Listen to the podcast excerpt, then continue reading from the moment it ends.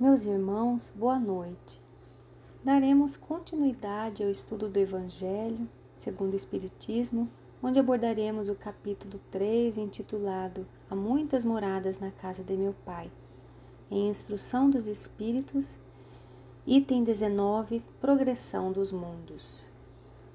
Santo Agostinho vem nos esclarecer que o progresso é uma lei da natureza, que tudo evolui todos os seres da criação, sendo eles seres inanimados, animados, orgânicos e inorgânicos, e que o progresso dos mundos e do planeta Terra acompanha essa evolução.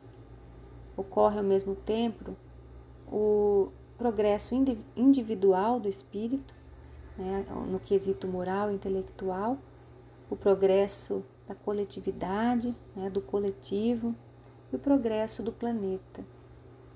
De forma didática, Kardec nos coloca a existência da escala de progressão dos espíritos, em que há uma gradação de desenvolvimento de espíritos. Uma hierarquia dos mundos em que, em que os espíritos iniciam nos mundos inferiores ou primitivos, depois passam pelos mundos de provas e expiações, passam pelos, pelo mundo de regeneração, onde se preparam para a construção dos mundos ditosos que são os mundos mais felizes. E para que ocorra a elevação dos espíritos pelos patamares evolutivos, os espíritos sofrem a ação das leis morais de Deus. A lei do progresso vem nos mostrar que o espírito está sempre a evoluir e que não retornamos a uma condição anterior, que o espírito, portanto, não regride, porque a cada conquista intelecto-moral que é por ele realizada, ele vai assimilando a lei, a lei de Deus, e vai pouco a pouco se aproximando mais de Deus. Aquilo que conquistamos de conhecimento intelectual vai nos fazendo compreender, aprender, aprender a distinguir o certo do errado, o bem do mal, e essa compreensão vai nos dando direção para a elevação moral. Outra lei que nos refere Santo Agostinho é a lei de destruição, nos informando que é através da transformação que chegamos a um estado mais perfeito, porque tudo se renova. Ao mesmo tempo, também, o espírito sofre a lei de justiça, amor e caridade, que está consolidada no processo de evolução.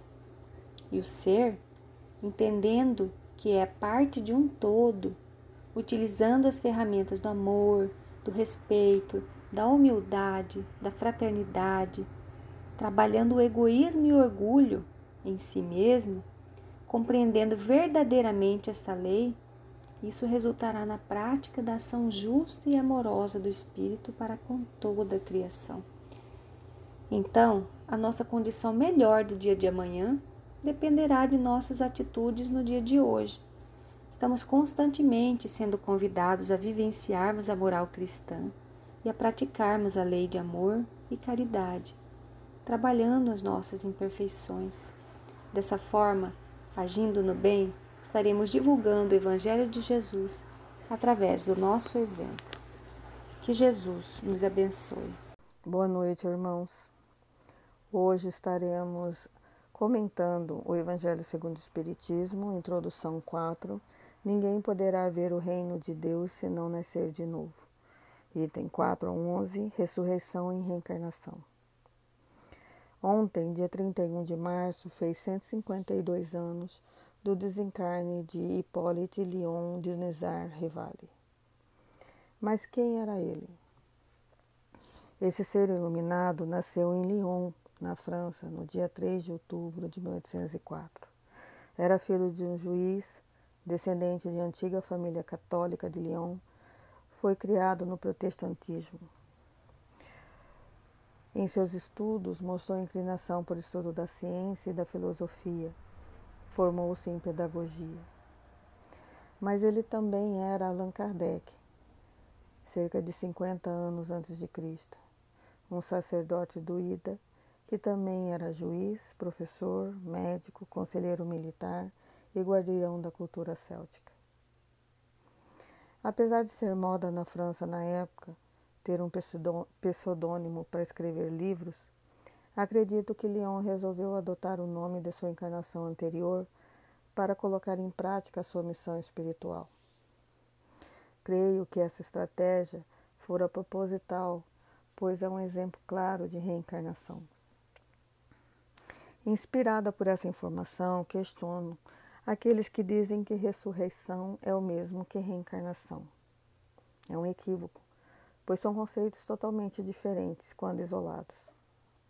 Ressurreição é um corpo que volta a ter vida recebendo o mesmo espírito, e reencarnação é um novo corpo com um espírito vindo de outro que não estava mais em condições de abrigá-lo. Muitos dizem também que a palavra reencarnação não está na Bíblia.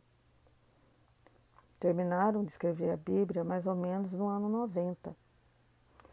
E a palavra reencarnação só foi criada aproximadamente em 1850 por Kardec. Como ela poderia constar na Bíblia? Talvez tenha sido, não tenha sido mencionada por não haver qualquer significado para o povo da época. Não era o momento. Mas ela aparece sim na Bíblia, através de alguns sinônimos, como por exemplo encontramos em Tito 3,5 e em Mateus 19,28, traduzida erradamente como regeneração. A palavra que lá consta é poligenesia, do grego palim, significa de novo, e gênese, também do grego geração. É um sinônimo de reencarnação. Roberto Zanin escreveu um livro recentemente chamado A Chave Perdida, Poligenesia na Bíblia. Eu recomendo. Durante dois mil anos no Evangelho de João, a palavra grega anotem também foi traduzida por de novo na fala de Jesus de, com Nicodemos. Para se chegar ao reino de Deus, é necessário nascer de novo da água e do espírito. Nicodemos demonstrou que entendeu esse ensino de Jesus no sentido de nascer como nascer uma criança. Daí que Jesus explicou que o nascido do espírito é espírito e que o nascido da carne é carne. E lendo-se o texto na íntegra, vê-se que a água falada nele nada tem a ver com a água de batismo, e sim com o líquido amniótico de onde viemos. E nascer de novo na carne é o espírito tendo, tendo outro corpo para continuar sua evolução, realizando assim o processo da reencarnação. E isso exemplifica o caso de João Batista e Elias, quando ele afirma que João Batista é Elias, que voltou para concluir suas tarefas.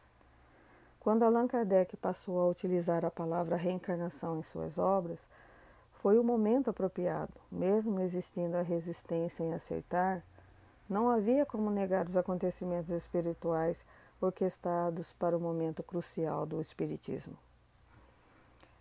Essa resistência vinda do catolicismo serviu para nos exemplificar que todo ensinamento se submete à evolução, o conhecimento evolui à medida que adquirimos a capacidade para entender o que está sendo revelado.